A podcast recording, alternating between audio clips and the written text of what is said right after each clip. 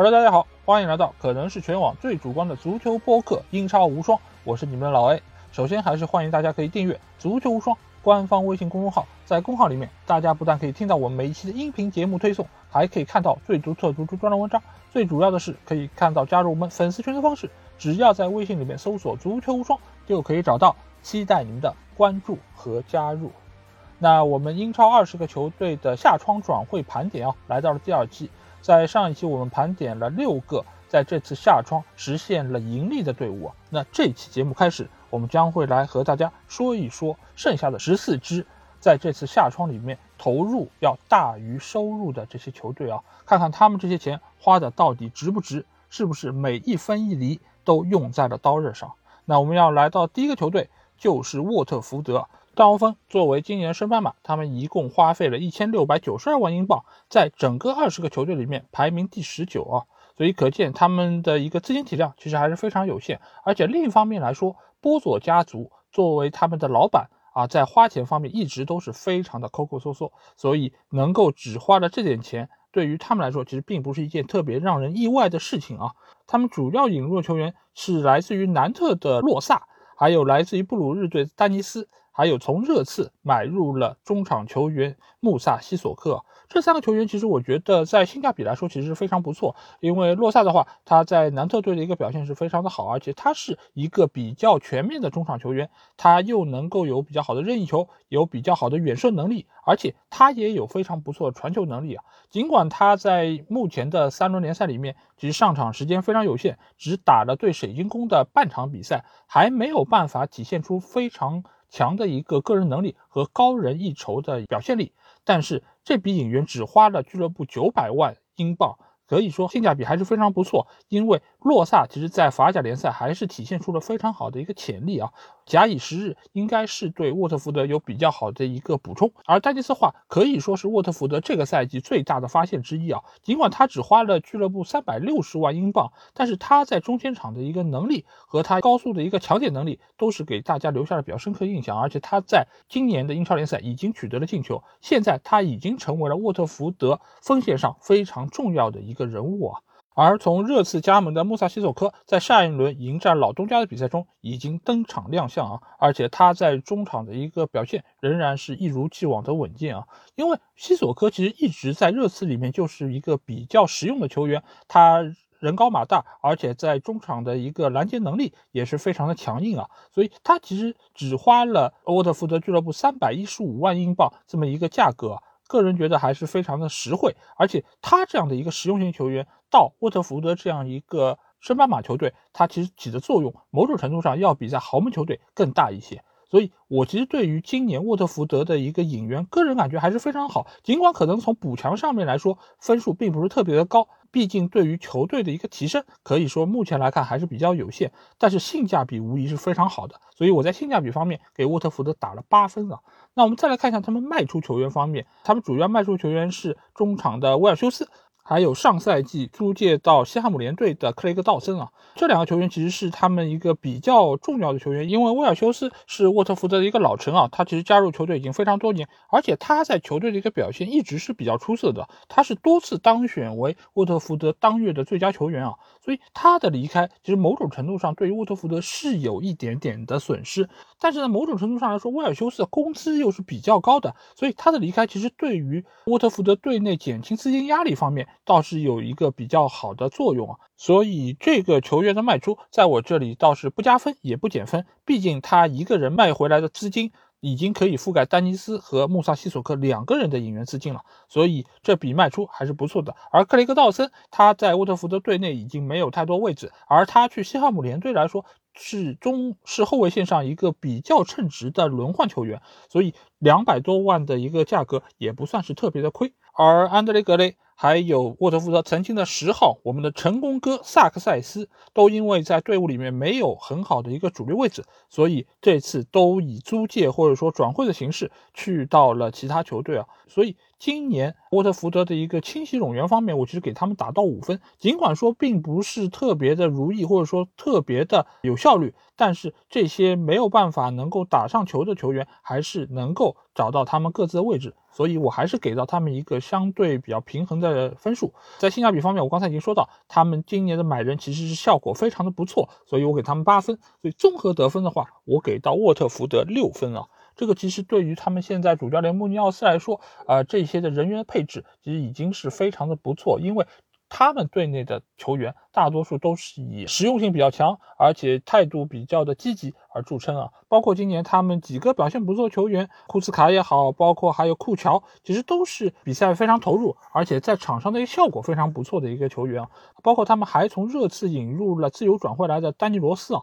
因为这个球员之前我们在看那个热刺纪录片的时候，也知道他和穆里尼奥的关系是非常糟糕，而且经过那两年之后，他整个人的一个身体状态以及竞技状态其实都有比较大的一个下滑。所以来到沃特福德之后，还是寄希望于他可以调整好自己的心态和自己的状态。给到球队比较好的一个帮助啊，包括还有从埃弗顿队自由转会而来的约书亚金啊，这个球员其实一直也是中前场非常好的一个球员，尤其当年在伯茅斯的时候，他的发挥其实是非常出色的。但是他的状态一直是处于那种起起伏伏的。你如果有一个比较好的一个战术体系，他仍然是能够有比较好的一些发挥啊。但这个名字没有办法在我们的文本里面出现，我也不知道有些平台为什么会把他的名字列为一个敏感词啊。那反正。大家都知道约书亚金这样一个比较不错球员，那我们来到的第二个球队就是豪门球队利物浦啊。利物浦在今年花费了三千六百万，只买进了一个球员。那就是前莱比锡的主力中后卫科纳特。科纳特这个球员其实是非常有实力，而且三千六百万的价格并不算是太贵，所以利物浦其实买人一直也给我们这样的一个印象，就是性价比极高，买人效率也不错。但是呢，碍于他们手头的一个资金体量，其实是比较的不足。所以今年他们也没有买入其他的球员，只有科纳特一个人啊。科纳特这个球员其实对于目前利物浦的一个阵容来说是一个非常重要的补充，因为上个赛季他们经历了范戴克的严重受伤之后，中后卫的位置一直都是面临人员短缺的这么一个情况，所以科纳特的引入其实某种程度上是未雨绸缪，另外一方面也是为了培养范戴克的接班人而进行的这么一笔花费啊。但是呢，从目前的一个情况来看，因为克洛普他对于新人啊一直是处于一种比较谨慎的态度，所以每一个新到球队的球员基本上要拿到稳定的主力位置，其实还是要假以时日啊。所以科纳特到目前为止都还没有在联赛出战过哪怕一分钟啊，所以他未来的一个表现还是值得我们更多的期待。但是除了科纳特之外，没有其他位置的引援。其实我对于利物浦这次的补强，其实给了一个比较低的分数啊，我只给他们两分。一个最主要原因就是现在的利物浦啊，其实在多个位置上都需要补强啊。比如说在中场中路，今年走了维纳尔杜姆之后，其实这个位置是比较薄弱的。你目前来看，你可以说现在埃利奥特表现不错，他能够占据一个中场的位置，或者说在原来法比尼奥或者说是纳比凯塔。他也可以得到比较好的一个发挥，能够在利物浦的中场给到前场非常多的一些支援。但是利物浦这样一个球队，它是有非常繁重欧战任务的，而且你也难保这些球员他不会出现伤病。这个时候，你难道不需要引入一两个球员作为一个非常良性的轮换吗？我个人觉得其实是需要的。而且前场的红箭三峡，尽管上个赛季买入了吊戈若塔，但是其实这几个球员的状态。都多多少少是有一些下滑，尤其是中路的菲尔米诺，其实现在已经状态大不如前。而且马内和萨拉赫，尽管目前看上去是非常不错，萨拉赫的竞技状态还是保持在一个比较好的位置，而马内的话，他也是一如既往的勤勤恳恳，非常的投入和努力。但是这个时候，我觉得最好还是能够再引入一个球员来作为一个未来的投资吧，因为他们在锋线上面除了这几个球员之外，奥里吉其实也一直是被传言要被卖掉，但是一直好像也没有其他的球队对他有太多的兴趣，包括还有沙奇里这次也被卖到了其他球队，所以利物浦其实是需要在多个位置上有所加强的，而且后卫线上你也并不能说非常的万无一失啊。所以今年利物浦队没有在其他位置上有所引援，我个人觉得还是比较的失望。在清洗方面，他们是卖出了多个队内打不上球的一些球员，包括沙奇里。其实他一直在利物浦队内的一个位置是非常尴尬，因为他本人的一个能力是非常强，而且他有非常好的一个爆点的作用，但是在利物浦似乎。不太需要他这样的一个作用，而且我也不知道为什么，就好像他在瑞士国家队，有可能大家都是围绕他这个核心来进行战术布置，而在利物浦队内啊，我某种程度上倒是觉得沙奇里和整个体系啊是有些格格不入，自然他的一个能力也很难在赛场上得到很好的一个发挥，所以他这次能够转会去到里昂，其实我觉得对于他和对于球队来说都是一个双赢的局面，而且他的价格卖的我不能说非常好吧，五百四十万。但是对于一个他其实，在目前利物浦的一个体系里面，其实已经没有太多出场机会的球员来说，五百四十万已经算是一个不错的身价了。其实也是源于他今年在欧洲杯的一个表现，我觉得才能拿到这样的一个转会费啊。另外一个卖出球员就是卖给富勒姆队的哈里威尔逊啊，这个球员其实我觉得倒是非常不错的一笔交易啊，因为他卖出了一千两百六十万英镑。哈里·威尔逊作为利物浦的一个青训球员，他长期是被外租到其他球队啊。而上个赛季他在卡迪夫城的一个表现其实是非常不错，在联赛里面有七个进球和十一个助攻，所以在锋线上是一个非常全面的球员。而且之前他在德比郡、赫尔城、伯恩茅斯其实都有非常出色的一个表现啊。所以他最后能以一千多万的价格被卖掉，其实某种程度上也是体现出了富勒姆明年冲超的一个决心啊。当然。他在目前利物浦的一个体系里面，显然是顺位非常低的，他是排在了红箭三峡以及奥里吉的后面的一个球员，所以对于他来说，这个决定也是一个非常正确的选择。而他能够在今年去到一个英冠球队，明年极有可能可以升回英超，能够使得自己的一个职业生涯有更好的一个发展啊。包括还有因为去年中卫位置上的一个人员短缺而被从青年队提上来的里斯威廉姆斯。今年也没有办法得到太多的一个出场机会，所以被外租到了斯旺西。包括还有他们中场球员格鲁伊奇啊，其实也是在队内已经有点年头了。所以利物浦今年的一个清洗冗员的工作做的还是非常不错，所以我给他们打到五分啊。性价比方面，我也给他们五分，因为科纳特这个转会三千六百万，作为一个上个赛季莱比锡只打了一半比赛的一个拥有潜在伤病风险的球员，三千六百万稍微是有点贵啊，因为三千六百万英镑是远比啊德甲大多数球员的一个身价都是要更高的，所以我在性价比方面也只给他们五分。最后，利物浦我给他们综合得分就是五分。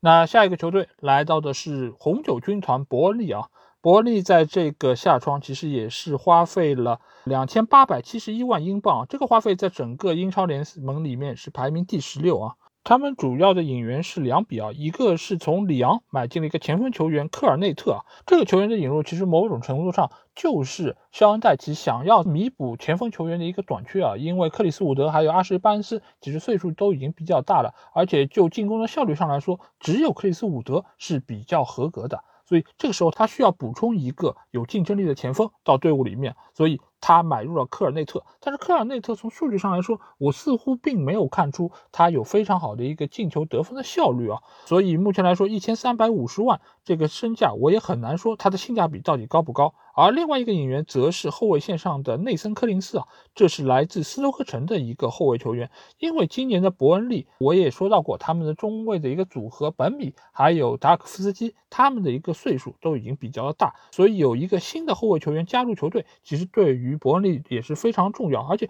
伯恩利的战术打法对于他们后场球员的一个高空球的掌控，其实非常重要的，所以他们也需要有更多的后卫来保证球队不失球。这样的话，前场。不能进球的问题也不会被显示的这么明显啊！但是不管怎么说，我觉得伯恩利在买人方面今年仍然是不是特别的有效率和有针对性啊？因为他们除了这两个球员之外，其他也没有更多的一些有效的引援，所以目前来说，我给伯恩利的一个补强只是一个及格分数六分。而对于清洗冗员方面，他们做的其实也并不是那么理想啊，只是卖出了本吉布森，给到了诺里奇。而且收回了八百三十七万，这个价格其实倒是非常不错。作为比本吉布森并没有办法给到伯恩利更大的一个提升，反倒是带来八百多万的一个资金，对于球队的帮助某种程度上是更大的。但是除此之外，其实也没有更多的一些球员被得到了清洗。所以我给他们清洗只给到了五分啊。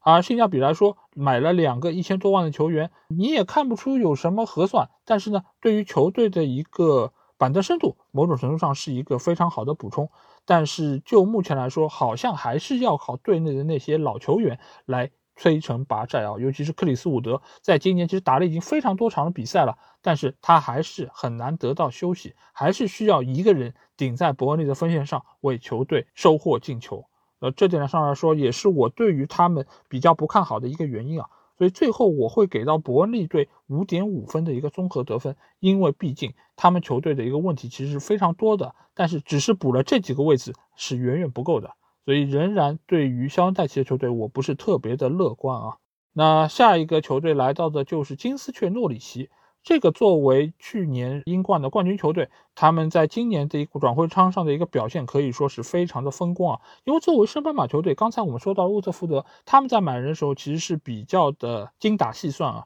而诺里奇在这方面他们就显然要大方的多，因为他们卖出了一个。非常重要的球员，也就是中场的核心布恩迪亚，卖给了阿斯顿维拉，收获了三千四百五十六万英镑。所以他们在今年有很大一部分的引援的支出是来源于这笔进账。那我们来看一下他们到底是买入了哪些重要球员啊？一个就是来自于布莱梅的拉希查。拉希查其实这个球员在早年我们看德甲时候就对他印象非常深刻，因为布莱梅是一个非常崇尚进攻的球队，而且打得非常开放和主动。拉希查就是队内一个非常重要球员，但是无奈上个赛季布莱梅不幸降级啊，所以使得拉希查也远赴重洋，来到英格兰联赛效力啊。他来到诺里奇之后，其实现在已经是整个队内中前场非常重要的一个球员。他现在是和坎特维尔还有普基三个人作为诺里奇前场的三叉戟而存在。他在前场的一个表现也是非常的重要和出色。另外几笔引援分别是从伯恩利买进了刚才我们说到的本吉布森，还有从布莱梅买入了萨金特，还有从尼斯买入了梅洛啊。这几笔引援其实都是在一千万以内，但是买入了多个性价比相对比较高的球员，也能够对于球队的一个板凳深度有比较好的一个提升。而且他们还从几个豪门球队租借了非常有实力的球员。包括从切尔西租借了今年在欧洲杯表现非常出色的苏格兰球员吉尔摩尔，吉尔摩尔现在几乎已经是诺里奇球队中场的一个指挥官。而且他在攻守两端都有非常出色的一个发挥，而另外一个球员则是从曼联租借了布兰登威廉姆斯啊，呃，我们在上一场的联赛比赛中已经看到了毕威的一个表现啊，似乎并不是那么的理想啊，而且他在曼联时候的那个老毛病也被带到了诺里奇啊，那就是防守比较的毛躁，而且他的扑抢比较容易被对方过掉。所以上一轮比赛，诺里奇的第一个失球其实就是来自于布兰登·威廉姆斯后场的一个失误，所以给到莱斯特城一个下底传中的机会，最终由瓦尔迪中路包抄得分。所以布兰登·威廉姆斯其实能够去到诺里奇，我个人其实是非常的开心哦，因为他是需要有比较多的一些出场机会来累积自己防守方面的一些经验，而且另外一方面，他个人的一个。我是非常喜欢的，因为他是一个非常热血，而且是非常有拼劲的球员。他需要的是一个非常成熟的教练给到他一些指导，包括还有更多的一些比赛时间，让他能够磨练和积累经验啊。这两点来说，诺里奇其实都是非常不错的一个选择。而另外的话，他们还从沙尔克零四租借了卡巴克。卡巴克其实也是上个赛季在利物浦队因为中卫位置上人员的短缺，而从沙尔克零四租借去打过一段时间。尽管他的表现也是喜忧参半吧，呃，有一段时间还会感觉他的表现还是比较稳定，但是也时不时的会有一些比较让人匪夷所思的失误啊。所以他来到诺里奇之后。我倒是觉得是一个双赢的局面，因为本身诺里奇这个防守能力并不是那么的让人放心，而卡巴克他也需要在这个球队里面经历更多的一些考验啊。而且到诺里奇的话，对于后卫球员的一个压力啊，并不像在豪门球队这么大，因为你在那些球队一旦是一个球，可能球迷会对你有各种各样的口诛笔伐，而到了诺里奇，本来丢球就是一件很常见的事情，不丢球。那你反而是防守队员的一个成功了，所以显然压力会小得多啊。所以对于这几个球员的租借，我反倒是要给到诺里奇非常高的一个评分。再加上他们买入了七个一千万以下的实力球员，所以我今年给诺里奇的一个打分其实还是非常不错啊，给他们六分啊。但是在清洗方面啊，一来是卖出了布恩迪亚，使得自己队伍的一个实力有所下降，而且他们在其他的一些冗员方面，其实也没有特别多的一些出彩的表现，所以我在清洗这方面给他们三分啊。性价比方面不用说，全部都是一千万以下，而且这些球员在各个球队里面都是有过比较多的一些出场机会，所以我在性价比方面给到诺里奇八分。所以最后的综合得分，我给他们六分，还是一个及格以上的表现。对于一个小球队来说，是一个非常不错的成绩。那下一个球队啊，我们就来到的是喜鹊纽卡斯尔。纽卡今年的下窗可以说是平淡无奇啊，除了从阿森纳买入了上个赛季租借到队伍里面的威洛克之外，其他的不管是买入还是卖出，都是乏善可陈啊。他们今年的所有花费两千六百四十六万。其实都是投到了威洛克一个人身上，剩下的都是租借啊或者免签这种样子形式。而且这些球员啊，包括从桑托斯拉古纳签来的穆尼奥斯，其实也都不是能够拿到稳定主力位置的一个球员。所以今年纽卡的一个补强，我只给他们打了三分。而清洗方面更加的惨淡啊，他们今年没有任何的资金的进账，主要的一些卖出球员只是小朗斯塔夫租借去到了阿伯丁。而武藤佳纪则是成为了自由球员，回到了神户胜利船。所以今年的纽卡啊，我觉得他们的成绩可能就跟他们在转会上的一个表现是一样的惨淡，就是一塌糊涂，而且没有任何的计划性。而威洛克，你花了两千多万，小三千万的一个价格买入进来，也不过就是恢复到了去年的一个状态水平。所以今年对于纽卡来说，似乎是没有任何的补强，某种程度上还是削弱自己的实力啊。因为原有这些球员都老了一岁，而且各方对你们的技战术打法也是更加了解了。因为你没有其他的新的球员加入，所以你的技战术打法是不会有任何的变化的。而且布鲁斯本身在执教能力上也并不是一个非常出色的教练，所以今年纽卡的一个成绩，我给他们的一个打分应该是比较低的。补强三分，清洗两分，性价比四分啊。因为威洛克这样的一个球员，一个在阿森纳队打不上球的边缘球员，居然要花费队伍小三千万的一个价格。本身纽卡其实在资金体量上也不是特别的宽裕，因为他们之前的沙特财团的一个收购，也因为各种各样的原因而搁浅了。所以他们目前在老板阿什利的一个带领之下，他本身的资金的支持也不是特别的够。而且阿什利我们也知道，他是一个非常抠的老板。所以今年的纽卡，我真的是对他们的表现不会抱太大的希望啊！而且威洛克现在正式转会去到了纽卡之后，他的表现还会像上个赛季那么的出色吗？其实我也要打一个大大的问号。从前三轮的表现来看，纽卡现在他们的当家球星仍然是前场的圣马克西曼，还有卡伦威尔逊啊。这两个球员如果一旦出现伤病或者被对方盯死，我觉得纽卡的一个表现就会受到非常大的一个影响。很难在英超立足，所以我给到最后纽卡的一个综合得分是三点五分，是整个二十个英超球队里面最低的分数。那下一个球队，我们要来到另外一个豪门球队，也就是今年在转会市场上非常受人瞩目的托特纳姆热刺啊，因为凯恩的一个事件，所以热刺在今年的一个转会窗里面的一个动作也是受到各方的一个关注啊，因为如果凯恩被卖掉，那热刺你要买谁来代替凯恩呢？如果凯恩不卖掉，那你又要买哪一些球员来辅佐凯恩，让他能够安安心心在球队里面效力更长的一段时间？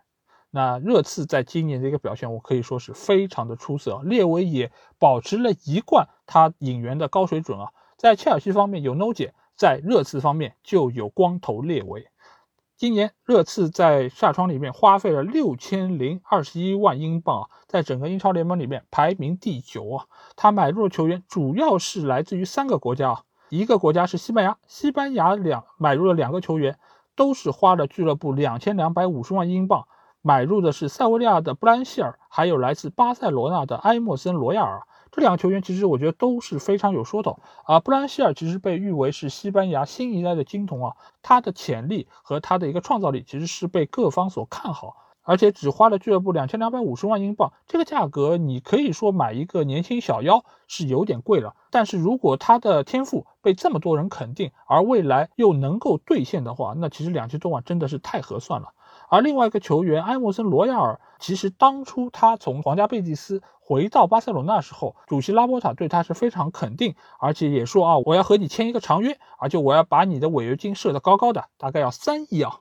那是希望你可以在俱乐部里面长长久久的效力下去。但是没想到这句话说完还不到两个月时间，他就被卖给了热刺啊，而且价格也并不像当初设置的违约金三亿这么高啊，只不过是两千两百五十万英镑。所以这笔交易被完成的时候，埃默森本人其实也是表示出了对巴塞罗那非常大的失望啊，就是当初叫小甜甜的人也是你，但是没想到这么快你就改叫了牛夫人，那你又让我该如何接受呢？而且上个赛季埃默森在皇家贝蒂斯的表现可以说是非常的出色啊，他是整个队伍里面。绝对的主力球员，而且他在边路的一个发挥也是得到各方的一个肯定啊，所以两千多万的一个价格可以说是给热刺捡了一个非常大的便宜啊。而另外一个国家则是法国啊，他们从梅斯引入了萨尔，萨尔这个球员，据法王小吉给我的回馈啊，他是一个中场非常全面的球员，而且他的一个抢断能力也是非常强啊，可以说是和卡马文加还有琼阿梅尼是一个档次、一个水平上的啊。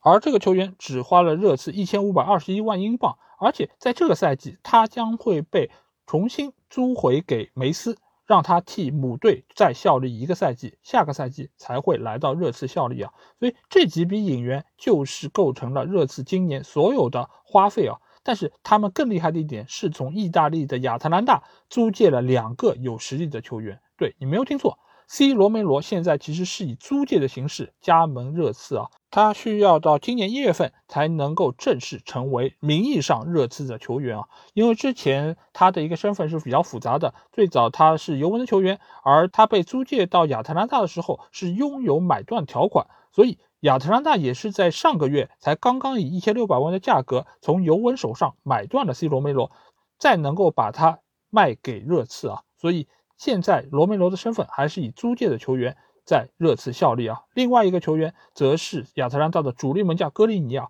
戈利尼其实是最近两年亚特兰大能够有这么好发挥的一个非常重要的功臣，而且他也是队内绝对的主力门将。而且这次他以租借形式加盟热刺之后啊，热刺并不需要强制买断，他有一千五百万的选择买断条款。而只有当他的出场次数达到一定场次之后，才会激活强制买断这么一个条约啊。所以热刺这么一个买人的手段真的是非常多样化。而且戈利尼这么一个有实力的球员到热刺这里只是一个租借形式，而且他也未必是马上就需要代替雨果洛里出任球队的一个主力门将。所以热刺又能够花着小钱，又能够给自己拿来一个非常强力的替补门将。而且他们还可以做好对于未来门将的一个更迭工作，所以列维的一个手段可以说是真的非常厉害啊。那他们主要卖出球员，则是在队内已经没有主力位置的托比、阿尔德维利尔德、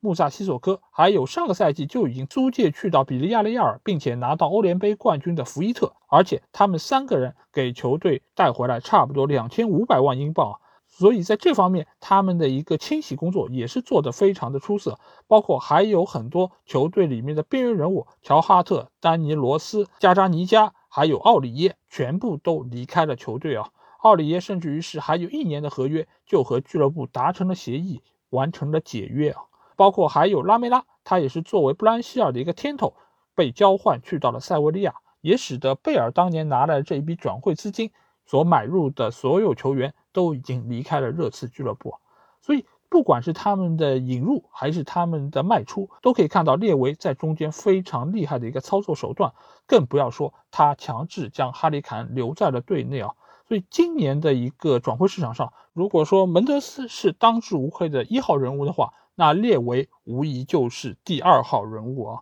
所以我要给到热刺，他们补强非常出色，给到七分，清洗八分。性价比也非常的好，八分，所以最后的综合得分八分。那这期节目的最后一个球队就是我们的小蜜蜂布伦特福德啊，他也是作为今年升班马来到英超球队的，但是他在今年的一个花费啊，一点也不吝啬啊，他一共花了三千四百三十八万英镑啊，引入了多位实力强援啊，他们以创俱乐部纪录的身价引入了。凯尔特人的后卫阿耶尔啊，阿耶尔现在我们可以看到他在队伍里面已经坐稳了一个主力中卫的位置，而且在前三轮的比赛中，他的表现也是非常的出色，已经是队内不可或缺的一个人物啊。同时，他们也从自己的关系俱乐部中日德兰引入了奥涅卡。奥涅卡他这几场比赛是三轮比赛上了两场，他在中场中路的一个表现其实也是非常出色，攻防两端都有非常好的一个发挥啊。而且他们还引入了其他几个位置的球员，包括洛良的前锋维萨啊，维萨其实也是在联赛里面有出场的机会，但是似乎目前仍然没有办法替代前场姆贝乌莫还有伊万托尼的一个主力位置啊，他是一个非常好的一个替补前锋。而在卖出方面，他们其实在今年没有得到任何的资金进账啊，因为他们主要还是以免签和租借的形式把队内的一些球员给送走啊。一方面，他们是给自己的兄弟球队中日德兰送出了自己的右后卫达尔斯高啊。达尔斯高这笔交易其实某种程度上是和奥涅卡有一个交换的作用，因为达姆斯高上个赛季其实在球队里面的表现是非常的重要啊，而且他在后防线上的一个出场次数也几乎是全勤。所以，对于布伦特福德来说，达尔斯高的一个离开，其实对于球队的影响还是比较的巨大。而且，他们还流失了队内比较重要的一个攻击中场马孔德斯，这个其实都是对于球队的实力有所削弱啊。所以，我给到布伦特福德今年的一个打分是补强给到五分，而清洗我只能给到他们三分啊。这两方面其实做的都并不是那么的好，但性价比来说，我觉得。能够给到他们六分，因为阿耶尔这样的一个重要的球员只花了一千四百多万，还是非常合算的一个价码啊。而且奥涅卡的话，尽管是花了俱乐部九百万，但其实这也是一个友情价啊。因为就奥涅卡在中前场的一个表现来说，我觉得九百万还是一个比较不错的价格。所以基于这几方面，我给到布伦特福德整体的得分是四点五分啊。因为对于现在这样一个球队，他们显然还是处在一个攻强守弱的一个阶段。但是他们的攻放到整个英超联盟来说，又不是那么的出彩，所以对于球队来说，现在整个英超联赛的一个考验才刚刚开始啊。不过好在他们一千四百万买入的阿耶尔，其实还是比较好的稳定住了后防线，而且和延伸的一个配合也是越来越默契了。所以对于目前的布伦特福德来说，我觉得他们只要摆正心态，然后提升自己在中前场的一个进攻效率，其实他们的保级之路仍然是比较的光明啊。那这期节目我们说了这七支球队啊，那下期节目我们将会继续今天的话题，说一说花钱最多的七个球队是谁。